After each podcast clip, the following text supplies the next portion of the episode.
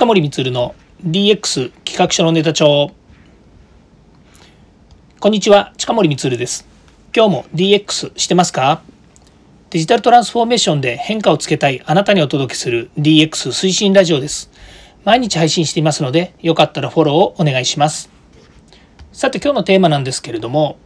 東京オリンピックが、えー、閉幕しましたね。えー、閉会式が行われましたので東京オリンピック、えー、すごく盛り上がりましたし、えー、熱い競技ですね、えー、選手の皆さん本当に頑張ったと思いますし東京オリンピックに限って言えば、えー、もらった得たメダルの数っていうのは過去最高だそうですね。もうすごいことですね。まあ、毎日私も本当にこんなにオリンピック自分が見るんだっていうほど、えー、朝から見てましたし、えー、夜はダイジェストですかね。その日の振り返りみたいなものも、えー、見ました。結構見てました。仕事もしてました。ということでですね本当にあの素晴らしくですね、えー、何でしょうね。まあ、こういうねいろんなねあのマイナス要素もいっぱいあったんですけれどもやってよかったなっていうふうに思う東京オリンピックでした。でこの後ですね東京オリンピックの後パラリンピックがまた、えー、そのうち始まるんですけれどもここでもですねやっぱり勇気とですね元気それからですねその熱い、えー、戦いをですね是非見てですね、えー自分自身がですねこう得るものがあればいいなというふうに思ってますしその応援がですね選手の少しでも力になればと思って応援します。もうこの応援もですねネットでの応援とかツイッターでの応援とかですね、まあ、そういうものにしかこうなんないわけですけども実際ね現地に行って見るってこともできないので多分できないですよね。これからねまたえコロナの患者さん患者さんコロナのねコロナ増えていくっていうふうに言われてるのでなかなかやっぱりそれもできないんですけれどもそれでもあの人間の力っていうのはねやっぱりすごいので、えー、なんとかね、えー、この難局をですね、えー、乗り越えて行われた東京オリンピックですのでそのですね、えー、何でしょうこうね鬱憤みたいなものをですね是非晴らしていただきたいなと思います。選手はですね、えー、もちろんアドレナリン出てるでしょうしここぞとばかりにですね、えー、もうテンパってるテンパるっていうのは悪い方じゃなくて、えー、もうね盛り上がってるんだと思うんですけれどもでも実力を発揮してね、えー、ぜひ頑張ってほしいなというふうに思っています。ということでですね、えー、よくこうねあの言われるのにこう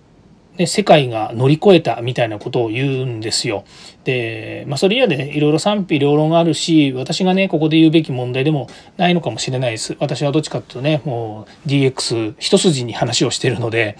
えー、乗り越えたとかっていうことはないんでないと思うんですね、えー、コロナは乗り越えたわけではなくてまだウィズコロナ、えー、継続しています。でこの先どうなるかわからない。本当あのブーカの時代って言われてるようにですね何が起こるかわからない状況なんですね。ただし、えこの10年20年の話でいくとやっぱりこう止まってるわけでもないしこの先見据えて何か動いてないわけでもないということのロードマップの中にですね東京オリンピックっていうのがあったわけですよね。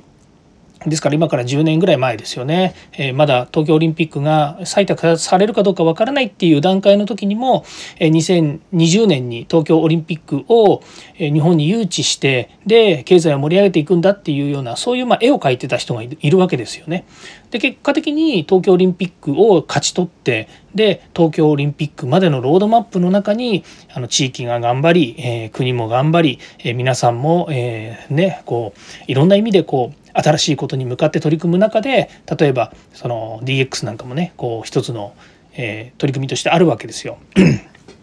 で、まあ、今日のお話はねオリンピックのオリンピックの経済オリンピック後の経済とそれから2025年大阪万博以降のロードマップっていうことで話してるんですけども以降のロードマップというよりも大阪万博以降のロードマップに合わせたというよりもこの日本が動いている中で、まあ、いろんなイベントこのイベントだけがですね全てではないので、まあ、いろんなその国の動きであるとか世界の動きの中で日本が取るべき自分たちの道ということでロードマップがあるというふうに考えていけばいいのかなというふうに思うんですね。まあ、その中で東京オリンピックが今回、えー、成功したかどうかっていうことはまあ一つのね、えー、結果としてあの評価はいろいろあるとは思うんですけれども実際ね、えー、やらないって決めて全くなしっていうことで進んだ場合のこととそれから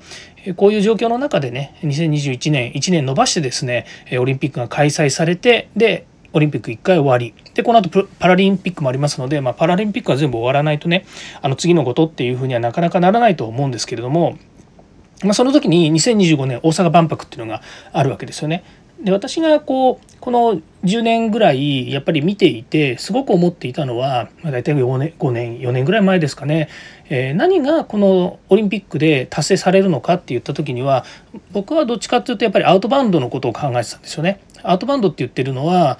えー、海外から日本に来る人たちインバウンドっていうふうに言うと思うんですよね。でインバウンドで入ってきた人たち、まあ、外国人の人たちが日本で当然ですけどいいおもてなしを受けたりとかですね日本の文化に触れたりそれから日本の、えー、いろんなこう、えー、風情であったりとか文化、えー、それからいろんなね、えー、海外にはない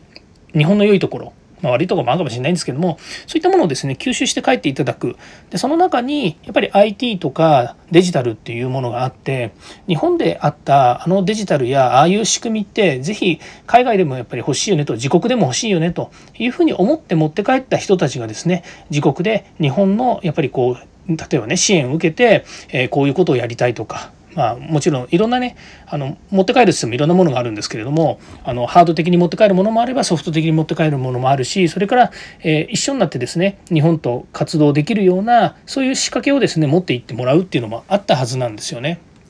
でそういうなんでしょうねあのオリンピックで皆さんに来てもらうっていうのはあるんですけれども、えーどちらかというと日本に来ていただいて体感してもらって、まあ、今でいう UX ですよねあの本当に体験していただいて体感していただいてそういったものをですね良いものをまた持って帰ってもらうとでそれを僕はアウトバウンドって呼んでいてアウトバウンドで帰った時に自国の中でですね日本のあれ良かったよねと日本って良かったよねっていうふうに言ってもらえるようなですねそういったものが東京オリンピックにあったというふうに思ってます。で実はその後に大阪万博が2025年にあるということで約5年後ですよね。なので東京オリンピックが終わって真っ白な状態になるわけではなくてさらにそこから2025年大阪万博にですねある意味東京オリンピックっていうのはあの東京オリンピックの方がどっちかというと訪日もえー、日本にね来る人たちも多かったでしょうし、えー、やることもですね東京オリンピックでいろんなことをまあ端からやったと思うんですね。でところがそれを、えー、大阪万博にはですねさらにいいものにする東京オリンピックでちょっとうんと、もっと改善したいなとか東京オリンピックでこういう一回経験をしたんだからさらにこれをいいものにしてまた大阪万博で利活用しようよと思うようなですねそういったものがロードマップだったんじゃないのかなというふうに思うわけですね。ただですね、まあ、個人的に言うとやっぱりそういうものもですね大きく変わってしまうようなこの社会情勢ですよねこのコロナっていうものもあってですねなかなかそういうふうには、まあ、一筋縄でですねうまくいくかどうかっていうのは分かんないんですけどもいずれにしてもこの長いイベントを通じたロードマップの中にこの2025年の大阪万博がですね、えー、来るわけですね。で万博に関して言うと,、えーとまあ、2回目なんですよね第2回になるわけですね。なので、えー、この万博をですね是非でもやっぱり成功させてで、えー、その時にね、えー、まあ、いわゆるそのこういう感染症が、えー、落ち着いてるかどうかっていうのはまた別にしてやっぱりそのロードロードマップに向けてですね、えー、国民みんなでですねまたはですね、えーと、ここにやっぱり希望やね、えー、活路を見出してる人たちもですね合わせていろんなことを一緒にできればいいなというふうに思っています。まあ、それがですねこの、えー、ロードマップの中にあるんですけども実際ですね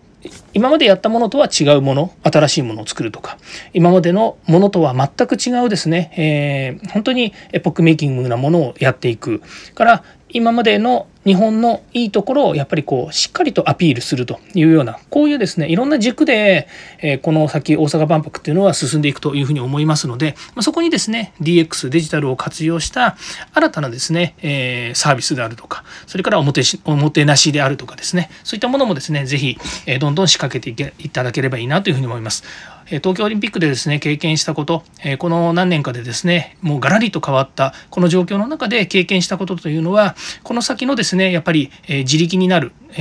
下支えになるようなですね、え、ま、取り組みだと思いますので、ま、そういったものをですね是非みんなで成功させるために実現していきたいなというふうに思います。ということで、えー、今日のですね、東京オリンピック後の経済と2025年大阪万博以降のロードマップというお話をさせていただきました。はい、えー、またですね、次回も DX に役立つ話題を提供していきます。よかったらいいねやフォロー、コメントをお願いいたします。えー、近森光でした。ではまた。